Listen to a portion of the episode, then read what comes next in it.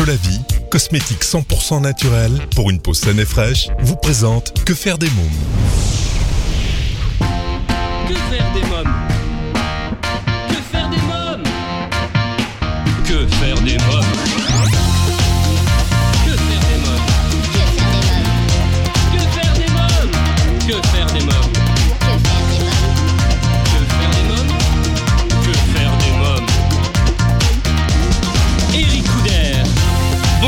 tous, bienvenue, c'est Eric Couder. Je suis très heureux de vous retrouver pour ce nouveau numéro de Que faire des mômes, l'émission 100% pour les parents. Au sommaire, aujourd'hui dans À vos agendas, nous découvrirons la bande-annonce de Boule et Bill 2, réalisée par Pascal Bourdieu, avec euh, Charlie Langendry, Manu Paillet, Franck Dubosc et Mathilde Seigné, entre autres. Mon invité jeunesse, Jean-Louis Barcelona, il interprète le rôle de Clément Mathieu dans le spectacle musical Les Choristes, spectacle qui a déjà conquis 100 000 spectateurs à Paris, aux Folies Bergères, à voir jusqu'au 18 juin, et en tournée à travers toute la France à partir du mois de septembre.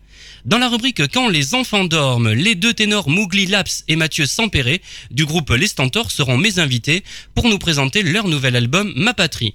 Dans un instant, la rubrique Parlons jeunesse, je serai en ligne avec monsieur Povilevich, président administrateur général de l'Aquarium de Paris. Nous parlerons de l'exposition inédite Corail Cœur de Vie. Pour retrouver toutes les informations et suivre l'actualité de cette émission, je vous invite à vous abonner à notre newsletter sur quefairedesmoms.fr et à nous suivre sur les réseaux sociaux Facebook, Twitter et Instagram avec le hashtag QFDM. Que faire des mômes? Tout de suite, parlons jeunesse. Mon rendez-vous téléphonique aujourd'hui est avec Monsieur Povilevich, président administrateur général de l'Aquarium de Paris. Il nous présente la grande exposition sur les coraux et les récifs coralliens, euh, Corail Cœur de Vie. Bonjour Monsieur Povilevich, vous êtes président administrateur général de l'Aquarium de Paris. Alors quel est le rôle du président administrateur général? Bonjour. Bien, écoutez, un président administrateur général dans un musée, comme euh, l'aquarium, c'est un vide musée avec du vivant dedans. C'est celui qui euh, organise euh, tout ce qui doit exister pour que le musée existe.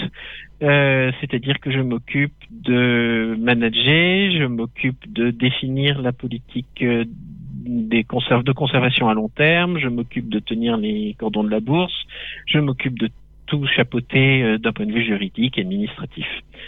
Oui. Alors quelle est l'histoire de l'Aquarium? Euh, L'aquarium de Paris, en fait, a été le premier aquarium moderne au monde. Il a été créé pour une exposition universelle en 1878. Il était déjà au même endroit, il était déjà souterrain et hum, naturellement il ne contenait que de l'eau douce à l'époque. Ah oui. Il est resté le plus, oui, il est resté le plus grand aquarium euh, du monde jusqu'en 1900 en gros. Et euh, en 1900, il a été dépassé par euh, les grands aquariums américains qui ont été construits, notamment à Philadelphie et à Chicago.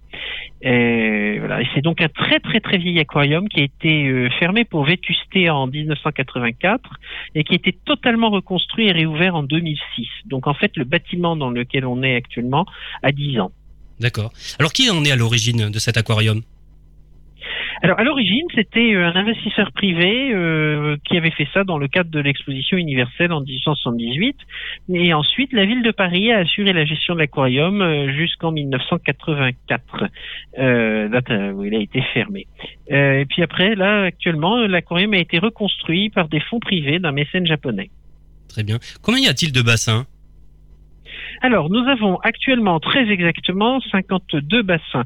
Il- le nombre augmente euh, assez régulièrement parce que nous rajoutons des bassins, notamment dans le cadre de développement de nos collections de méduses. Il faut des bassins pour accueillir les méduses. Oui, 2500 méduses, il me semble que vous avez, hein, c'est ça Si je me trompe euh, pas? Oui, alors Hein il non, vous avez parfaitement raison. Il faut donner un chiffre. Donc, on a 2500 méduses, mais surtout, ce qui est remarquable, c'est que nous, a- nous avons euh, 28 espèces de méduses euh, dont nous gardons les polypes, et nous maîtrisons actuellement le cycle complet de reproduction euh, de 22 espèces de méduses, ce qui est très très important.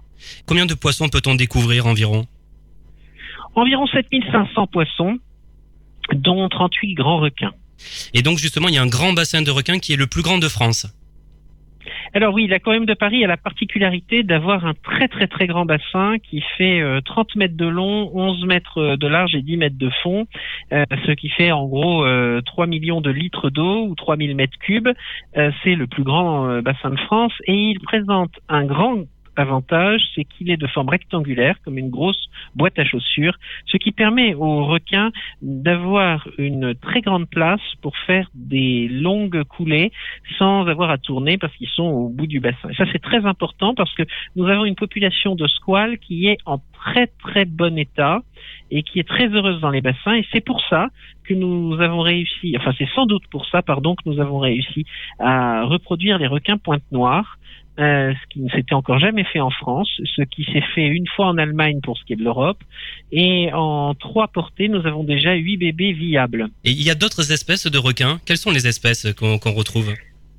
Alors, à l'aquarium de Paris, vous retrouverez euh, d'abord les requins euh, pointe noire. On a une colonie d'une quinzaine de sujets euh, matures sexuellement et euh, de euh, huit euh, petits qui sont nés dans le bassin. Vous avez aussi des requins zèbres, vous avez des requins nourrices, vous avez des requins gris et après vous avez des requins marteaux que nous avons été chercher à Taïwan. Que mangent les requins? Alors les requins, les requins dans la nature, euh, il y en a qui sont détritivores, c'est-à-dire qu'ils vont manger des cadavres, un petit charognard si vous voulez, Oui. mais la plupart des requins dans la nature euh, sont des prédateurs. Ils sont tout en haut de la chaîne euh, alimentaire, c'est-à-dire qu'ils vont euh, attaquer tout ce qui est plus petit qu'eux et donc ils régulent. C'est le régulateur suprême. Donc dans un aquarium, Dieu merci, c'est pas ça qui se passe parce que euh, on les nourrit pour éviter qu'ils se mettent à chasser.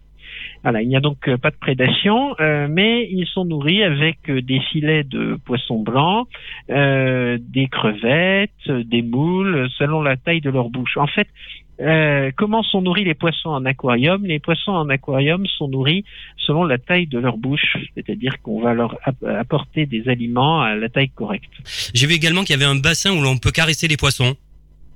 Oui, ça c'est très très intéressant. Il y a un bassin caresse à l'aquarium qui est peuplé de carpe koi. Euh, on a choisi les carpe koi parce que les carpe koi sont une espèce domestique. Ça fait 3000 ans qu'en Asie on sélectionne euh, cette espèce. Et donc en fait les carpe koi cherchent le contact des humains. Elles adorent être euh, touchées par les humains. D'ailleurs, quand elles sont fatiguées, elles s'éloignent du bord et elles vont dans des coins du bassin où les petites mains des enfants ne peuvent pas les atteindre.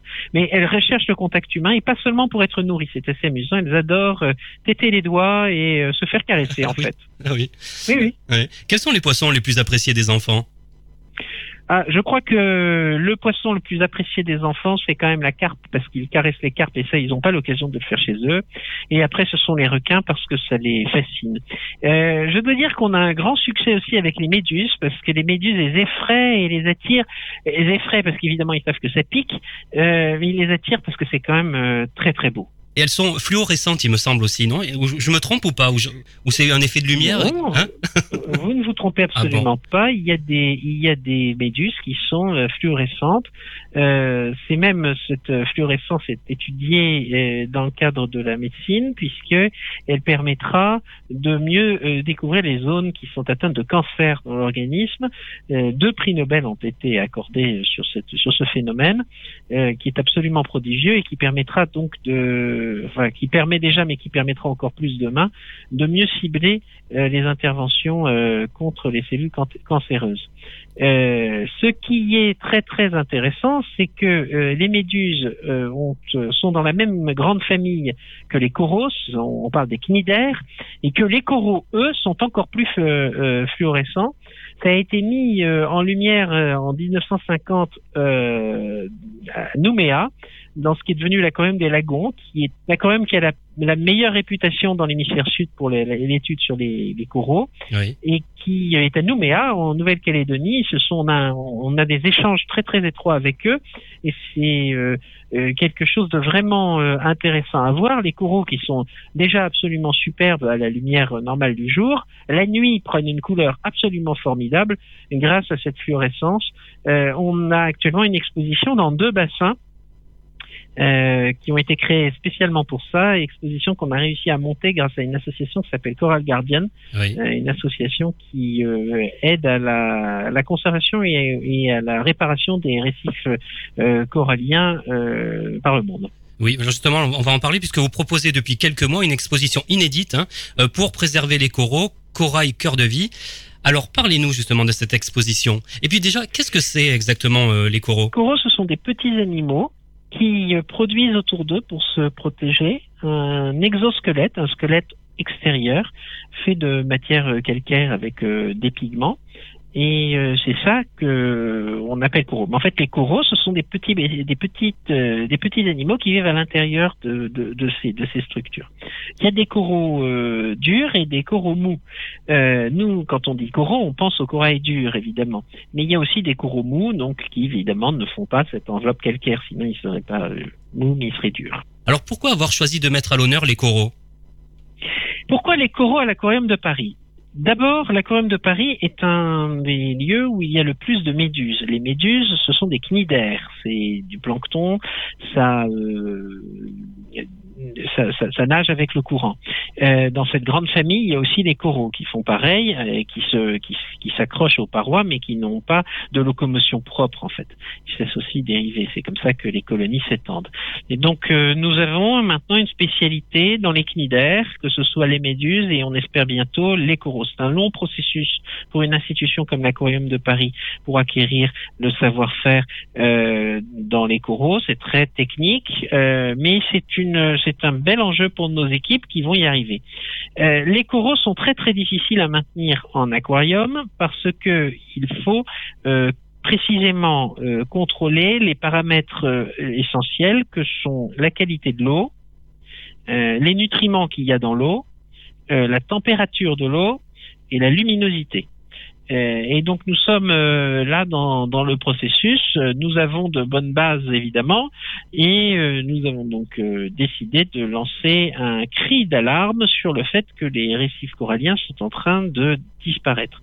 Si les récifs coralliens disparaissent, c'est-à-dire au-delà du blanchissement, ce qui serait terrible, c'est qu'on fasse face à un blanchissement permanent, c'est-à-dire que les coraux ne vivent plus, ils sont morts.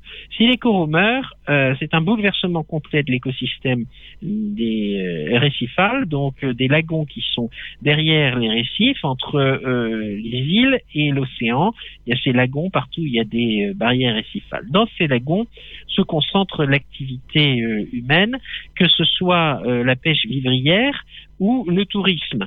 et en plus, euh, le, la disparition des coraux à terme engendrera euh, la disparition de la, de la barrière, de, la protection contre la houle de mer, et donc en, en cas d'orage, la moindre orage, les habitants des plaines côtières ou des, des zones côtières auront les pieds dans l'eau parce que pendant les orages la mer monte, et là actuellement elle est bloquée par les par les par les récifs les conséquences sont absolument dramatiques. Euh, les conséquences du dépérissement des coraux sont multiples. Euh, euh, il y a euh, notamment le réchauffement de l'eau, puisqu'on sait qu'il ne peut pas y avoir de symbiose entre le corail et la, la, petite algue qui lui donne souvent sa couleur. on appelle ça des oxantelles. quand l'eau dépasse 31 degrés, dans la plupart des zones récifales. Euh, je dis la plupart des zones récifales parce que justement, et c'est pour ça qu'il y a toujours de l'espoir, il y a des coraux qui résistent à des températures bien plus élevées, notamment en mer Rouge ou dans le golfe Persique. Mais euh, pour l'essentiel des zones récifales, euh, à 31 degrés, euh, la, le, blanchissement opère, c'est-à-dire que la zooxanthelle ne vit plus dans le corail. Donc euh, le corail perd sa couleur. Et surtout, comme il n'y a plus de zooxanthelle, il n'y a plus de transformation de l'énergie solaire en énergie tout court, ce qui fait que le petit corail ne peut plus vivre. Il meurt de faim. Donc, une fois qu'il est mort, il est blanc, mais définitivement blanc. Voilà. Dans quelques minutes, la suite de Que faire des mômes, mais pour l'instant, faisons une courte pause. Que faire des mômes vous écoutez Que faire des mômes, l'émission 100% pour les parents, c'est Ricoudère. Et comme chaque semaine dans l'émission, je vous propose de retrouver les interviews d'artistes, de professionnels et d'associations. Nos invités vous livrent leurs points de vue, leurs idées, leurs conseils en matière de parentalité, d'enfance et de famille. À présent, je vous propose d'écouter la deuxième partie de Parlons jeunesse. Que faire des mômes Donc, euh, les causes de, du dépérissement euh, des récifs coralliens sont multiples. Il y a le réchauffement climatique, il y a la pollution d'origine euh, côtière, notamment les effluents euh, des égouts, hein, très très riches en nutriments, mais tout ça c'est une espèce de, de couche qui recouvre les coraux et les empêche d'avoir justement la lumière dont ils ont besoin. Il y a l'acidification de l'océan qui est liée au réchauffement climatique. Il y a toutes les sortes de pollution, il y a la surexploitation, euh, il y a euh, le, tourisme quand il n'est pas raisonnable avec des phénomènes d'écrasement euh, des, coraux. toute une série de facteurs qui sont d'ailleurs décrits à l'aquarium de manière assez pédagogique pour que les enfants puissent facilement appréhender le problème. Alors comment avez-vous pu réaliser cette exposition? Et puis dites-moi qui est le professeur Bernard Salva? Alors Bernard Salva est tout simplement, euh, moi j'ai pas peur de le dire, le spécialiste incontesté des coraux en France et dans le monde. C'est un d'une des autorités les plus respectées sur la question des, coraux. Il a, euh, il y a consacré sa vie scientifique et il a une vision extrêmement claire euh, et extrêmement sage de la question. Comment les équipes de l'aquarium ont fait pour euh, exposer tous ces coraux? Euh, On a repensé nos systèmes. Alors, chaque, derrière chaque aquarium, il y a toute une machinerie. Et pour améliorer la qualité, améliorer encore la qualité de l'eau et la rendre euh, compatible avec euh, la conservation de coraux, il a fallu qu'on change les systèmes de tous les bassins dans lesquels on a mis des coraux. Donc on a fait ce gros travail, après on a mis les coraux et puis on a envoyé euh, des membres de notre équipe en stage dans des aquariums, notamment à Nouméa, où ils euh, ont le savoir-faire que nous, nous n'avons pas. Et puis on, a pu compter sur l'appui et le soutien du professeur Salva, qui est la personne grâce à qui nous avons eu la validation scientifique de nos efforts. Nous nous sommes aussi appuyés sur l'association Coral Guardian sur le point particulier des coraux euh, fluorescents. Alors combien de coraux sont présentés au public? On a 450 colonies qu'on a mis dans 15 euh, bassins. Oui. Alors parlez-moi des animations euh, pédagogiques dans le cadre de cette exposition. que proposez-vous aux familles? Alors, aux familles, nous proposons toujours à l'Aquarium de Paris des activités pédago-ludiques. C'est-à-dire que euh, le moindre spectacle auquel les enfants assistent avec leurs parents a un fort contenu pédagogique. Euh, le moindre conte euh, chanté que nous avons, ou qu'un notre mascotte, subit les attaques des pirates, tout ça a un fort contenu pédagogique. la moindre plongée de la sirène qui euh, nage à la recherche de son, prince, charmant est en fait un cours sur euh, l'équilibre de la biodiversité marine. Euh, voilà. Donc notre méthode, c'est toujours de faire du pédagogique et du ludique en même temps. Pour les tout petits, nous avons des activités de coloriage. Ils colorient un poster ou ils colorient un set de table. Ils préfèrent d'ailleurs, je crois, le set de table. Nous avons fait aussi une espèce de pop-up, c'est-à-dire que c'est un coloriage en trois dimensions. Ils ils colorent euh, l'extérieur, ils ouvrent et ils ont l'intérieur. Évidemment, ils comprennent ce qu'il y a à l'intérieur par ce biais-là. Euh, nous avons aussi toute une série de conférences, enfin de conférences c'est un bien grand mot. Nous avons un, un, animateur pédagogique qui parle avec le, et qui échange avec le public sur les, euh, les différentes problématiques liées aux coraux. Pas qu'aux coraux, hein. il y a aussi toujours à l'aquarium, on parle toujours des requins, etc. Mais en ce moment, on a une activité pédagogique spécifique sur les coraux et puis nous avons aussi des euh, microscopes qui sont euh, à disposition du public, avec euh, pour que les gens puissent voir en, en, gros ce que c'est qu'un corail. D'après vous, quels sont les moyens pour protéger les coraux? Pour protéger les coraux, il faut absolument mettre en œuvre l'accord de Paris. ça, ce sera nécessaire, mais pas suffisant.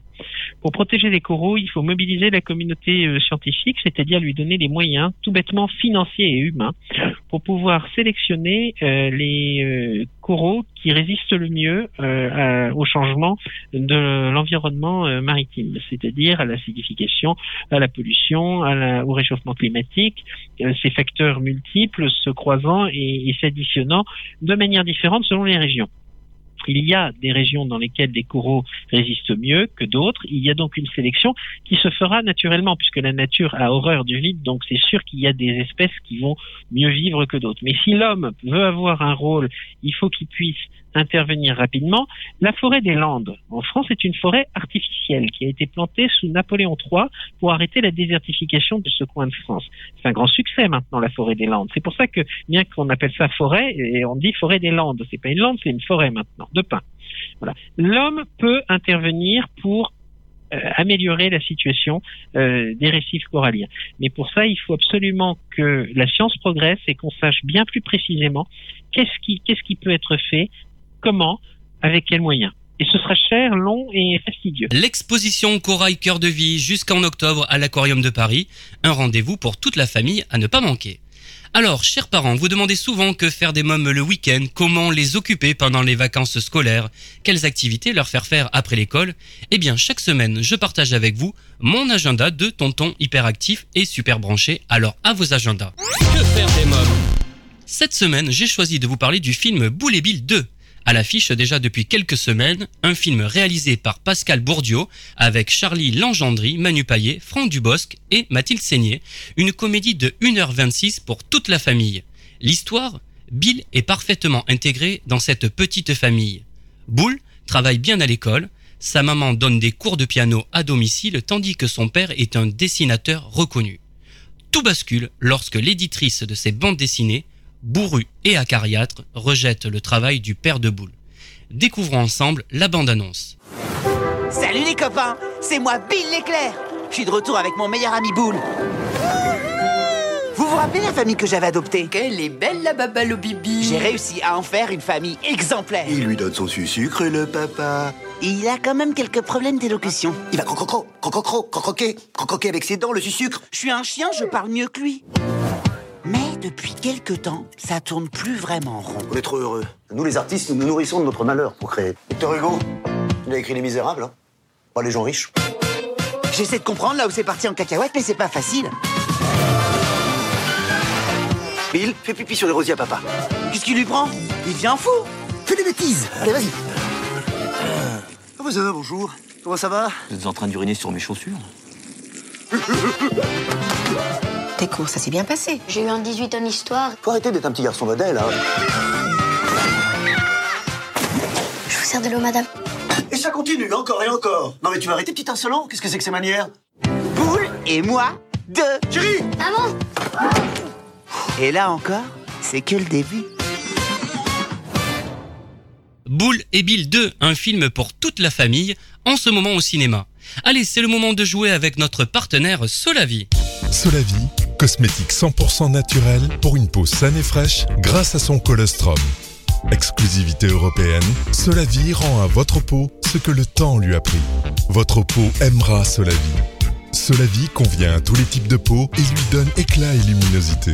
Comme chaque semaine, je vous propose, grâce à notre partenaire Solavi, de participer au grand jeu concours et de tenter de gagner des produits de beauté femmes et hommes de la gamme Solavi. Rendez-vous sur quefairedesmoms.fr, onglet jeu concours pour tenter votre chance. Allez, à présent, c'est l'invité jeunesse. Que faire des mômes? Mon invité colle parfaitement au personnage de Clément Mathieu, qu'il incarne dans le spectacle musical Les Choristes qui triomphe depuis quelques mois à Paris, aux Folies Bergères, et que vous pourrez retrouver en tournée à partir du 22 septembre, première date à noter au Millésium d'Épernay, et dans de nombreuses villes en France. C'est avec une personnalité à part, une sensibilité exacerbée que Jean-Louis Barcelona interprète avec talent le rôle de Clément Mathieu, musicien raté, professeur de solfège au chômage, qui est contraint d'accepter un poste de surveillant dans un internat dont il ignore tout. Par la pratique du chant, il va bouleverser le quotidien des enfants, retrouvant lui-même un sens à sa vie. Les choristes, le spectacle musical. Un véritable triomphe aux Folies Bergères. Déjà plus de 100 000 spectateurs conquis. Un grand spectacle, drôle et émouvant. Venez vite découvrir les choristes. C'est le spectacle de l'année. À Paris jusqu'au 18 juin, puis en tournée dans toute la France. Bonjour Jean-Louis Barcelona. Bonjour Eric. Alors vous interprétez le rôle de Clément Mathieu dans le spectacle musical Les Choristes. Parlez-moi de ce spectacle. Alors le spectacle des choristes, c'est euh, c'est l'adaptation du film de, de, de Christophe Baratier, donc les choristes, qui a fait énormément d'entrées.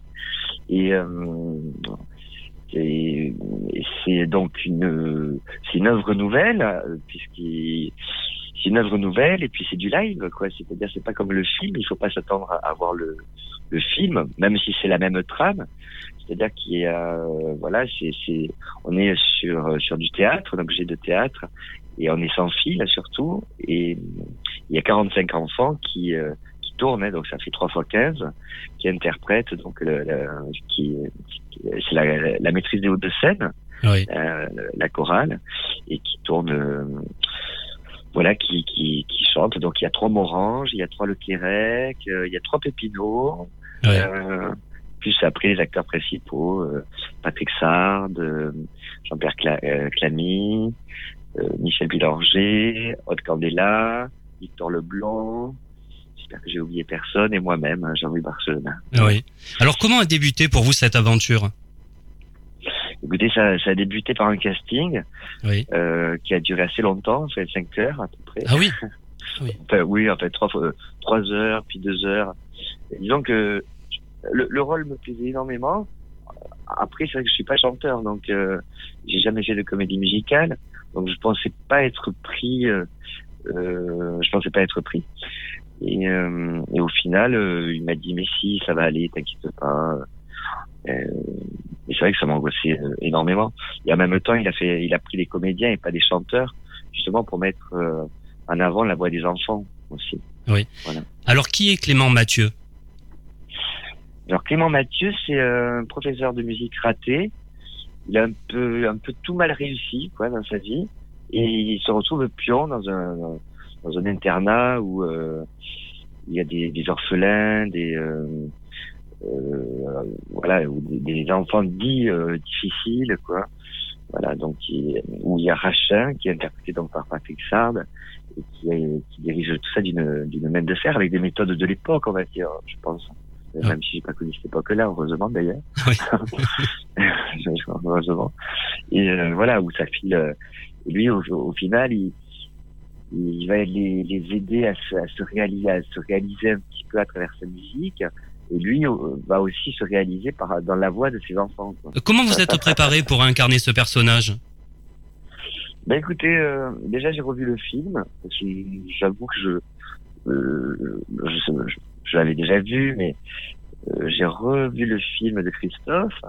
Après j'ai revu aussi le La cage au rossignol, Euh, qui s'est inspiré de La cage rossignol, un film de 1949 euh, où euh, le Clément Mathieu, c'est encore un, autre Clément Mathieu qui est Noël Noël. Voilà, c'est encore autre chose, mais ils ont tous un peu cette générosité, cette sensibilité, d'une manière différente, parce qu'on est tous différents.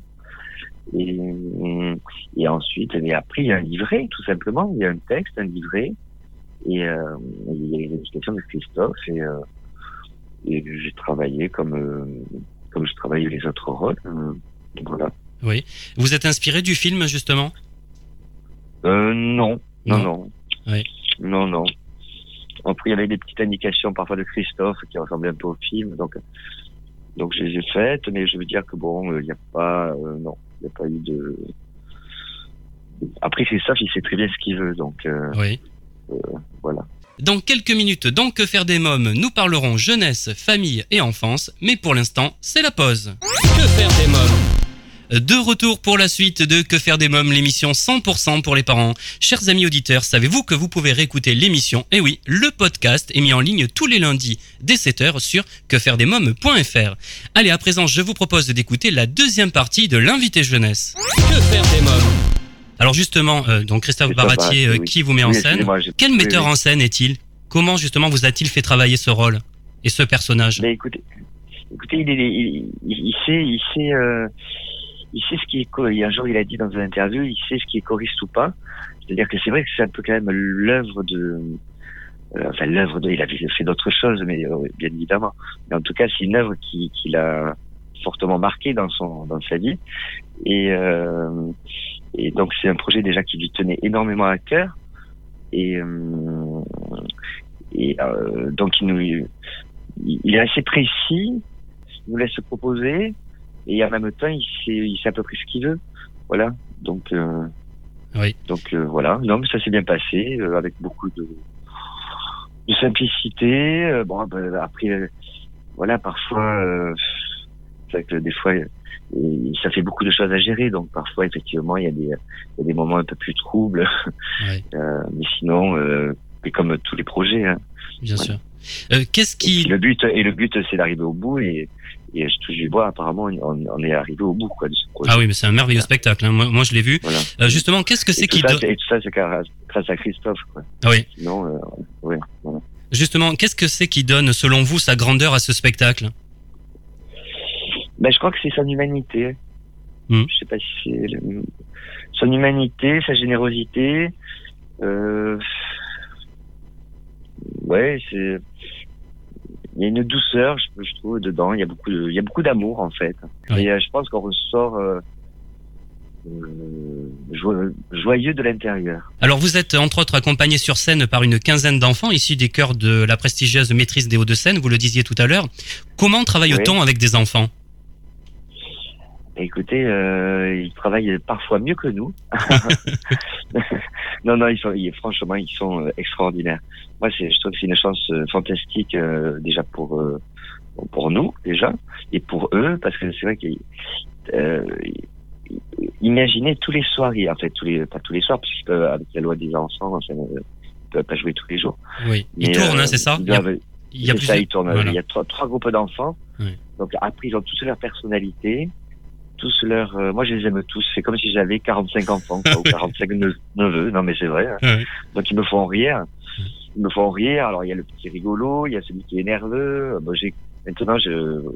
C'est vrai qu'il y a une complicité sur le plateau qui s'est créée. Donc euh, le moindre truc. euh, et puis euh, c'est incroyable. Je crois que c'est une chance incroyable pour eux de de jouer chanter mal, c'est parce qu'ils chantent bien, eux. Donc, appre- apprendre à chanter mal, chanter moyen, chanter bien. Euh, ils sont tout le temps là. Euh, ils jouent, ils s'amusent. euh, enfin, c'est incroyable ce qu'ils font. Moi, je, moi, je suis très fier d'eux. Je suis très fier d'eux. Oui, ils sont extraordinaires, hein, vraiment, hein. Vraiment, vraiment. Non, mais je suis, je suis vra- vraiment, je suis, je suis fier d'eux. Puis des fois, mais ça arrive. Hein, des fois, il y a des jours, on arrive avec la journée qu'on a passée, on n'est peut-être pas au. Puis paf, je les vois et ça me redonne la pêche, quoi. voilà. Alors, Non, mais, ouais. combien de fois jouez-vous euh, par semaine? Euh, cinq fois. Cinq fois? Cinq fois, il y a cinq repré- euh, ouais. Du jeudi au dimanche, avec euh, deux fois le samedi à moins d'une heure d'intervalle. Ah oui. Ça vous demande une hygiène particulière? Ah oui, oui, oui, tout à fait. Tout à fait. Enfin, hygiène de vie, hein, je voulais dire. Là, là, j'avoue que j'ai, oui, oui, oui, une hygiène de vie. C'est vrai que je, je dors beaucoup. Là, j'ai mis le réveil exprès pour vous. Ah, merci. Vous prenez, euh, heureusement qu'il n'y a pas d'image. Ah oui. oui, vous avez quoi un, un entraînement physique euh, Est-ce qu'il y a un régime Il y a- Parce que il faut assurer sur scène. C'est- deux heures à peu près le spectacle, c'est ça? Ça dure deux heures et je suis euh, ben, quasiment deux heures sur scène, ouais. Oui. Non, j'ai pas d'entraînement physique euh, particulier. Je cours, je cours beaucoup euh, entre les scènes. euh, enfin, ça se voit pas, mais, mais oui, je monte, escaliers, Ah oui. je- j'entre à droite, à gauche. Oui. Oui, parce que le décor est sur plusieurs niveaux. Hein. Il est sur deux, sur deux niveaux, oui. oui. Donc c'est vrai que ça m'a fait beaucoup de, de déplacements rapides, euh, surtout dans le, la première partie. Et puis, euh, ah oui, non, j'ai pas le temps de j'ai pas le temps de m'ennuyer, non. L'hygiène de vie, euh, c'est c'est- se coucher pas trop tard, euh, euh, manger correctement. euh, non, ça demande pas une hygiène de vie. Euh, enfin, euh, oui, une, une hygiène de vie normale, quoi, on va dire. Ouais. hein. Parce que vous faites attention également à votre voix, parce que vous chantez hein, sur scène aussi. Hein.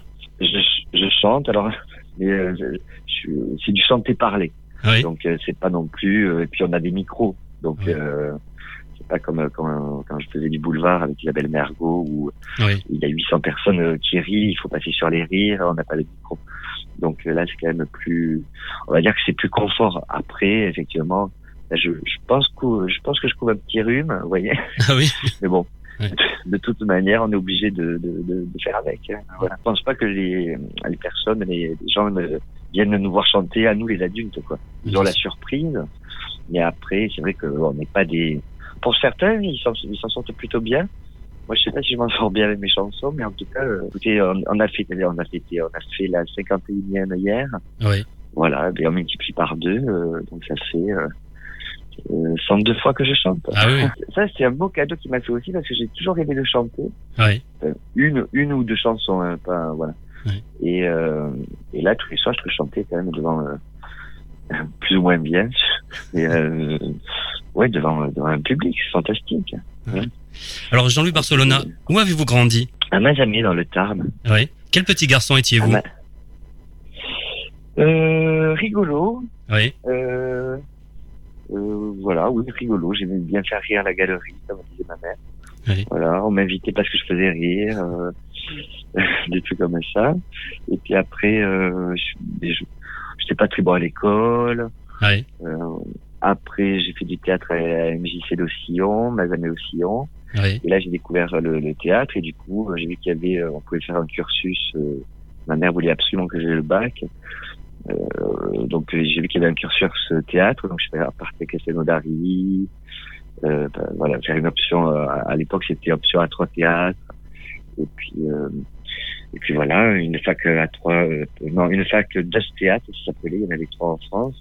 Oui. Le Conservatoire de Marseille. Après, euh, après l'école du soir de Chaillot, je suis monté sur Paris. Je il y avait encore le service militaire. Ah oui?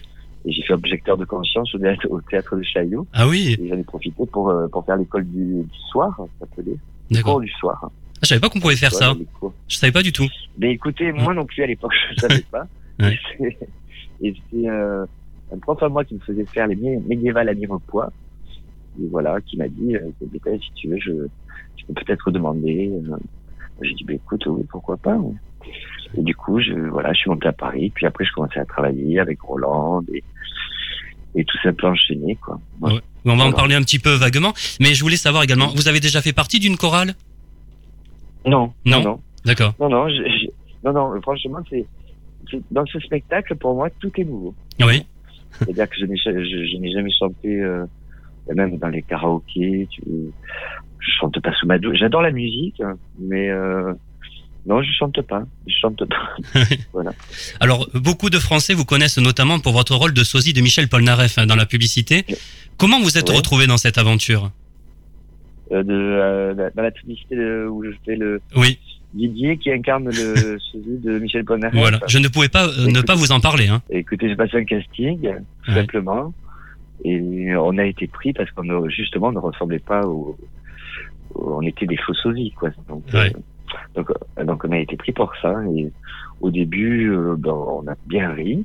Oui. On on s'attendait pas du tout à ce que cette publicité euh, dure aussi longtemps et prenne une telle, euh, ben, une telle marque au pas mes esprits en fait. Bien sûr. mais, euh, mais là maintenant, je suis Elvis Presley du coup Oui. puisque euh, voilà. Et il y aura peut-être, euh, écoutez, euh, normalement il devrait y avoir d'autres d'autres spots. Oui. Et bon, voilà, on va voir. Alors, on vous a vu, déjà vu au théâtre dans Les Deux Canards ou encore L'amour sur un plateau, Adieu, je reste Oui. et Ouhou, euh, des pièces écrites Oui. par Isabelle Mergot. Euh, quel est votre Oui. rapport justement avec la scène? Euh, mon rapport avec la scène. Oui. Écoutez, j'adore jouer, Oui. j'adore jouer, j'adore. euh, C'est-à-dire que j'adore euh, faire du cinéma et j'adore être sur le plateau. Il me faut un peu des deux. Oui. Oui, au cinéma, on vous a vu dans Taxi 4, dans OSS 117, Rio ne répand plus, Les aventures extraordinaires d'Adèle Blanc-Sec, et alors quelque chose, duo d'escrocs aux côtés de Pierce Brosnan, j'espère que je le dis bien, et Emma Thompson. Mais quel souvenir en Ouais. gardez-vous de ce tournage? Ah super, c'est génial. Ouais. C'était génial. Alors après là, les films que vous avez cités avant, c'est pas peut-être les, les rôles les plus marquants de, que j'ai fait, mais Ouais. en tout cas c'est pas grave Ouais. euh, puisque j'ai fait. Mais euh, avec Emma Thompson et Pierre Brosnan, c'était génial. Il y avait Louise Bourgoin aussi, Oui, et euh, c'est, euh, je me suis régalé. C'était, mais j'aurais offert d'ailleurs, j'aurais offert, j'ai fait un, un petit pot avec des vins puisqu'on travaillait dans un château ce jour-là. Et j'aurais fait découvrir plusieurs vins, euh, des- du rouge, du blanc, du, avec du fromage, à la française, quoi. Ah oui. Alors quel autre personnage Oui. aimeriez-vous incarner? Alors, quel autre personnage? Alors, il y a des personnages que je vais incarner bientôt, mais je peux pas vous en parler. Ouais. Ce sera la surprise. J'en demanderai pas plus. les, sur- les surprises de 2017-2018. Au cinéma, Euh, c'est cinéma. Au cinéma. Très bien. Là, j'ai tourné deux, deux films euh, en 2016, 2017. Là, après les choristes, j'en tourne un autre. Euh, alors, c'est un, rôle complètement différent, mais je peux pas vous en parler. Là. Ouais. Et, et des projets de scène encore? Euh, après ça, non. Pour l'instant, non. Ouais. Non. Mais là, déjà, celui-là, c'est un gros projet. Enfin, c'est-à-dire que la- une comédie musicale, c'est vrai que ou un spectacle musical, ça a quand même rien à voir avec euh, avec du théâtre normal, quand même, je dirais. Parce que c'est, c'est, c'est quand même très lourd. hein. Et ça a l'air d'être tout simple comme ça. Enfin, je, je sais pas si ça a l'air d'être tout simple, mais il y a une grosse équipe derrière. C'est toute une, c'est une grosse organisation. C'est, euh, euh, et encore là, c'est avec des enfants, donc euh, on a quand même, euh, c'est-à-dire on n'est pas là tous les jours. Ou... euh, là, par exemple, sur les derniers projets, là, où on était quatre, six, Oui. c'est autre chose. Oui. Bon, après, c'était du boulevard aussi, c'est autre chose encore, le boulevard. Voilà. Très bien. C'est un genre, euh, c'est notre genre de théâtre aussi. C'est vrai que les comédies musicales, c'est, euh, c'est particulier. Donc, vos prochains projets, c'est le cinéma en tout cas. Écoutez, pour l'instant, c'est le cinéma, peut-être une série aussi. Oui. euh, de 90 minutes avec. Et bon, là pour l'instant, je peux pas trop vous en parler. Oui, oui, oui, euh, c'est quasi signé, sa négociation et puis c'est surtout pas tourné. Voilà. Mais euh, bon, je peux vous dire que j'ai tourné avec euh, dans le, sur le dernier film de Pierre Salvatori. Oui. Euh, le titre, ça, il est provisoire, donc je vous le dis. euh, voilà. Euh, sur le film de Julia Allard. Oui. Euh, je pense que le titre est provisoire aussi, mais normalement ça s'appelle Les filles de. C'est sur l'histoire de les filles de Reims, voilà, où je suis euh, un mari euh, dévoué à sa femme, voilà, qui, qui fait du football, voilà, c'est sur le thème du football féminin. Et, euh, et sinon, en rôle, euh, euh, je suis. Euh, mais l'inverse, l'inverse du rôle de Clément Mathieu. Oui. Quelqu'un de méchant alors? Voilà, c'est exactement. Ouais. Voilà. Ouais. Très bien. Bah, non, je mais moi, je- Ouais. non, mais j'aime bien naviguer entre les, entre les personnages, passer de. J'avoue que ça me fait beaucoup rire. De, et c'est vrai que d'être d'être comédien, on a quand même cette chance-là de pouvoir, euh, de, de pouvoir faire plein de, d'essayer de plein de personnages, quoi. Voilà. Très bien. Mm. Bah, je, je vous remercie. euh, merci beaucoup, Jean-Louis Barcelona. Je vous remercie beaucoup. Les choristes, le spectacle musical à voir absolument en famille aux Folies Bergères jusqu'au 18 juin et en tournée à partir de septembre à travers toute la France. Alors je souhaitais vous préciser que les choristes, le spectacle musical, soutient enfance et partage. Une partie des recettes du spectacle sera reversée à l'association pour mener à bien ses missions de prévention contre la maltraitance, mais également pour apporter un soutien psychologique et juridique auprès des enfants et de leurs familles. Allez, on se retrouve dans quelques minutes pour la suite de Que faire des mômes. À tout de suite. Que faire des mômes Merci d'écouter Que faire des mômes, c'est Ricouder. Alors vous êtes une entreprise, une association, un particulier, vous souhaitez vous exprimer sur un sujet en rapport avec la famille, la parentalité ou l'enfance, contactez-nous sur quefairedesmômes.fr. À présent, c'est la rubrique Quand les enfants dorment. Que faire des mômes Après trois albums et plus de 800 000 ventes, les Stentors reviennent avec un nouvel opus, Ma Patrie. J'ai rencontré les ténors Mougli Laps et Mathieu Sampéré pour nous parler de ce magnifique album aux couleurs de la France qui permet de nous faire redécouvrir les grands classiques de notre répertoire. Bonjour les Stentors. Bonjour, Eric. Alors votre, votre actualité c'est un nouvel album, Ma Patrie. Alors parlez-moi de l'album, qui m'en parle? Peut-être euh, Mougli Allez, euh, c'est un album en fait où on a voulu. on- alors on défend euh, la chanson française depuis maintenant 5-6 ans. On a défendu, on était dans les régions de France, dans l'histoire de France, dans le cinéma aussi. Et là, c'est vrai qu'on a voulu s'attarder plus sur les valeurs de, de la France en fait, sur la liberté, sur tout- toutes ces valeurs qu'on partage et les, les mettre en musique en fait. Avec euh, pour but de se dire qu'être patriote, ce n'est pas être nationaliste en fait, c'est vraiment aimer son pays dans quelque chose de, de fédérateur en fait. Mathieu Sampéré, où vous avez enregistré Nous avons enregistré sur Paris ou en région parisienne, en banlieue, euh, on- dans plusieurs studios. Donc le studio avec Jacques Vénérouzeau et puis le studio avec Florent Bidoyen, notre, euh, notre arrangeur euh, dès le départ. Quelle est la couleur de cet album Euh, Quelle est sa couleur musicale? Euh, violet, parce que violet ça nous va bien. Tu vois, nos, nos costumes sont bordeaux euh, sur le clip.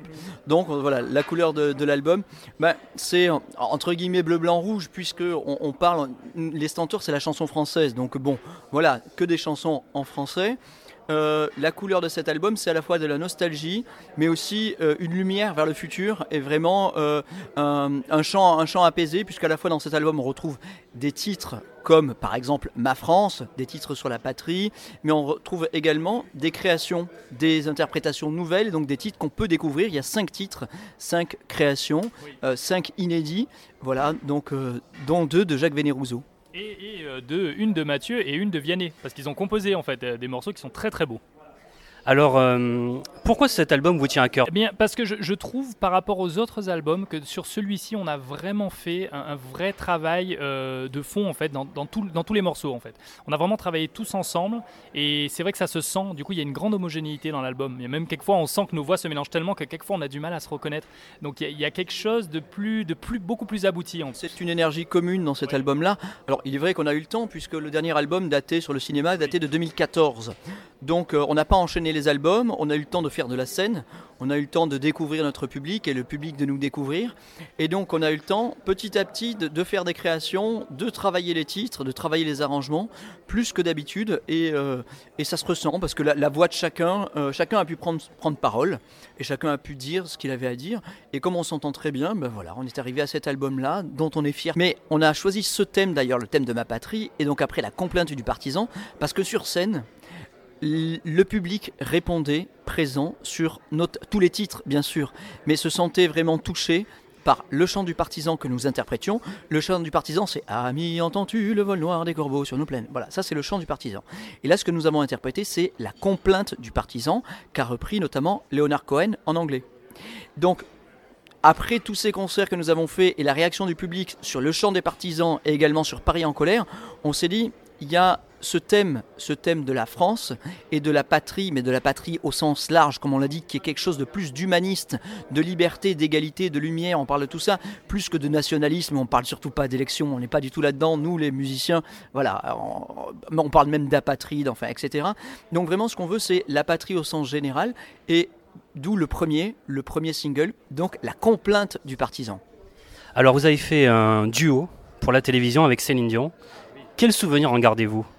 Un souvenir, on était tous euh, terrorisés déjà, parce que vraiment c'était vraiment un événement, mais un souvenir vraiment de, plaisir, parce que ce qui, ce qui m'a vraiment marqué avec Céline Dion, à côté l'artiste, la voix qui est extraordinaire, c'est que c'est quelqu'un qui a quelque chose de solaire mais de magique. Et c'est vrai qu'elle est arrivée sur le plateau et elle avait une énergie du début à la fin. Et c'est vrai qu'on a commencé à chanter avec elle et elle nous amène dans son énergie, qui est vraiment quelque chose de bienveillant, dans, la joie de la musique. Et c'est vrai que finalement on était terrorisés au début, et en chantant avec elle, on était tous sur un nuage parce, qu'elle nous emmène dans ce bonheur de chanter. Quoi. Comme Mowgli, j'ai trouvé qu'elle avait une lumière autour d'elle, qu'elle irradiait, en fait, tout simplement. Et puis, il y a à la fois voilà, cette générosité, cette gentillesse euh, qu'on entend évidemment dans ses paroles, parce que des fois, euh, bah, comme nous, euh, lors d'une interview, bah, elle, est à, côté. Voilà, et c'est ce qui nous fait sourire certaines fois, mais dans la musique, on a besoin de ça. La musique, c'est quoi? Le chant, c'est quoi? C'est tout simplement l'ouverture du corps et l'ouverture du cœur. Et donc, euh, ça s'entend, ça se ressent dans sa musique, ça se ressent dans sa voix. Justement, c'est pour ça qu'elle chante si bien. Et ce qui est remarquable aussi, c'est son professionnalisme. Parce qu'elle ne devait pas chanter du tout, elle était malade. Oui, c'est vrai. Elle, oh, depuis 15 jours, elle chantait pas. On avait dit non, Céline Dion ne fera pas une note sur le plateau. Et il se trouve qu'elle a chanté. Elle était capable rythmiquement de taper des mains, des pieds en rythme et nous faire un autre rythme. Enfin, un truc que nous-mêmes, on n'est pas capable. Elle était à la fois chanteuse, percussionniste. Enfin, elle était épatante. Quelle est votre patrie, tiens, euh, Mathieu Sampéré Alors, si je reprends l'album, donc c'est nos origines, on va dire, d'abord locales, régionales. Euh, Mowgli vient de Guadeloupe, moi je viens, euh, puisque tu me poses la question, de Montpellier. Donc on va dire, c'est Montpellier, c'est Languedoc-Roussillon, c'est la France, c'est l'Europe, c'est le monde, et bientôt, euh, bientôt Mars. En fait, ma patrie, c'est tout, simplement le, c'est tout simplement l'humain. Je pense que ma patrie, c'est, c'est le sourire. Ma patrie, c'est être entre copains. C'est les quatre stentors pour chanter, euh, pour chanter bah, tous ces chants de ce nouvel album. Voilà, ma patrie, c'est la musique. Merci Mathieu Sampéré. Et Mougli Laps, vous, votre patrie? Alors ma patrie, euh, moi c'est vrai que ma patrie ce serait ben, le monde comme dit Mathieu. C'est vrai que moi je voilà que j'ai un peu du mal à répondre à cette question, mais c'est vrai que pour suivre Mathieu, euh, moi c'est par rapport à la France, j'ai un amour euh, de la France depuis toujours, surtout venant venant de Guadeloupe, qui est, qui est- française et qui en même temps a un recul par rapport à la métropole. J'ai souvent découvert la métropole et le terroir français. Et c'est vrai que plus je le découvre par nos tournées, par plein de choses, par la nourriture que j'adore, plus je découvre et c'est vrai plus je suis très fier de mon pays, très fier de sa diversité, de tout ce qu'il offre en fait. Et voilà. Donc euh, ma patrie, oui, c'est la France. euh, j'adore. Merci euh, Mougli Laps et merci les Stentors. Merci beaucoup. Merci. Merci Eric.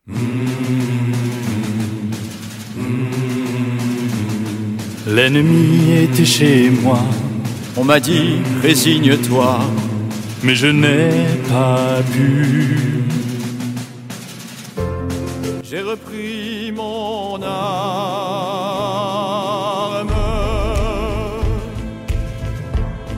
Personne ne viens et où je vais, vous qui le savez. Effacez mon passage.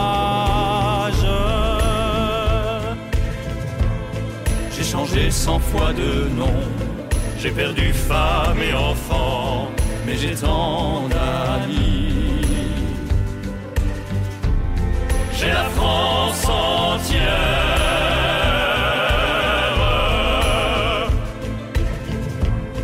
Un vieil homme dans un grenier, pour la nuit nous a cachés.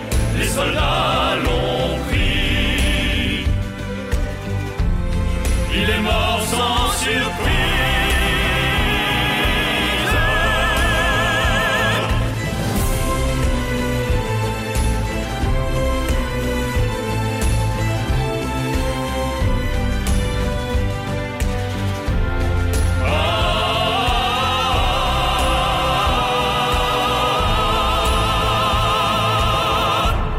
Hier encore nous étions trois.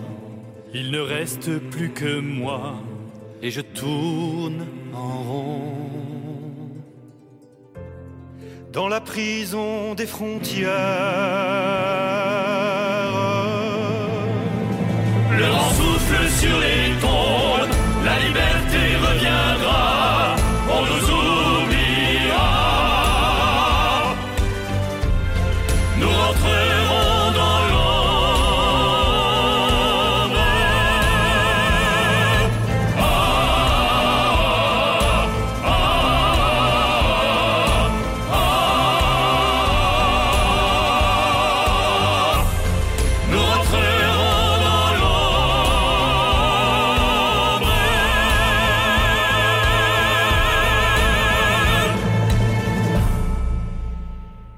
Ma patrie, le nouvel album des Stentors à vous procurer sans plus attendre.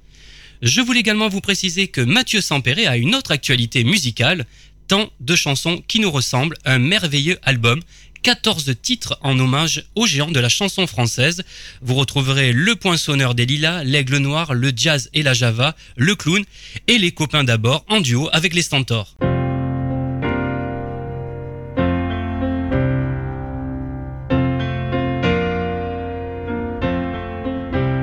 Ce n'était pas le radeau de la méduse, ce bateau qu'on se le dise au fond des ports, dise au fond des ports. Il naviguait en peinard sur la grand mare des canards et s'appelait les copains d'abord, les copains d'abord. Ces fluctuates mergiture, c'était pas de la littérature, n'en déplaise aux jeteurs de sorts, aux jeteurs de sorts. Son capitaine et ses matelots n'étaient pas des enfants de salauds, mais des amis franco de port, des copains d'abord. C'était pas des amis de luxe, des petits castors et pollux, des gens de Sodome et Gomorre, Sodome et Gomorre. C'était pas des amis choisis par Montaigne et la Boétie. Sur le ventre, ils se tapaient fort, les copains d'abord. C'était pas des anges non plus. L'évangile, il l'avait pas lu, mais il s'aimait toute voile dehors, toute voile dehors. Jean-Pierre Paul Et compagnie, C'était leur seule litanie, leur credo, leur confiteor, aux copains d'abord. Au moindre coup de Trafalgar, c'est l'amitié qui prenait le quart, c'est elle qui leur montrait le nord, leur montrait le nord. Et quand ils étaient en détresse, leur bras lançait des SOS. on aurait dit laissez ma folle, les copains d'abord. Au rendez-vous des bons copains, y avait pas souvent de lapin quand l'un d'entre eux manquait à bord. C'est qu'il était mort. Oui, mais jamais, au grand jamais, son trou dans l'aune se refermait. Cent ans après qu'aucun de sort il manquait encore.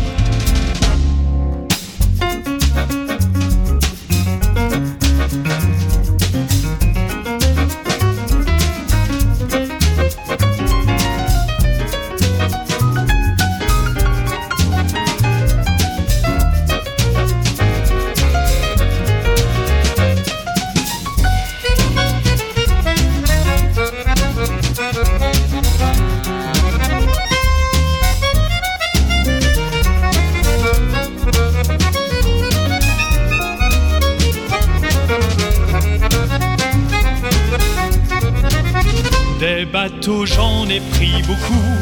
Mais le seul qui ait tenu le coup, Qui n'est jamais viré de bord, mais viré de bord, naviguait en père peinard. sur la grand-mare des canards. Et s'appelait les copains d'abord, les copains d'abord.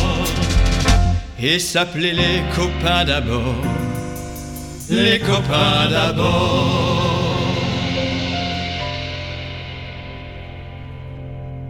Mathieu Sampéré, tant de chansons qui nous ressemblent. Et bien voilà, nous sommes au terme de l'émission. Merci d'avoir été à l'écoute de ce nouveau numéro de Que faire des mômes. Un grand merci à mes invités, monsieur Povilevich, Les Stantors, Mathieu Sampéré et Mougli Laps et Jean-Louis Barcelona. Comme chaque semaine, j'embrasse très très fort ma petite nièce Erika. Je vous invite à vous abonner à la newsletter de l'émission et je vous rappelle que vous pouvez retrouver toutes les informations de cette émission en vous connectant dès maintenant sur quefairedesmoms.fr. N'oubliez pas de nous suivre sur les réseaux sociaux, Twitter, Facebook et Instagram. Que faire des mômes pour aujourd'hui, c'est terminé. Bye bye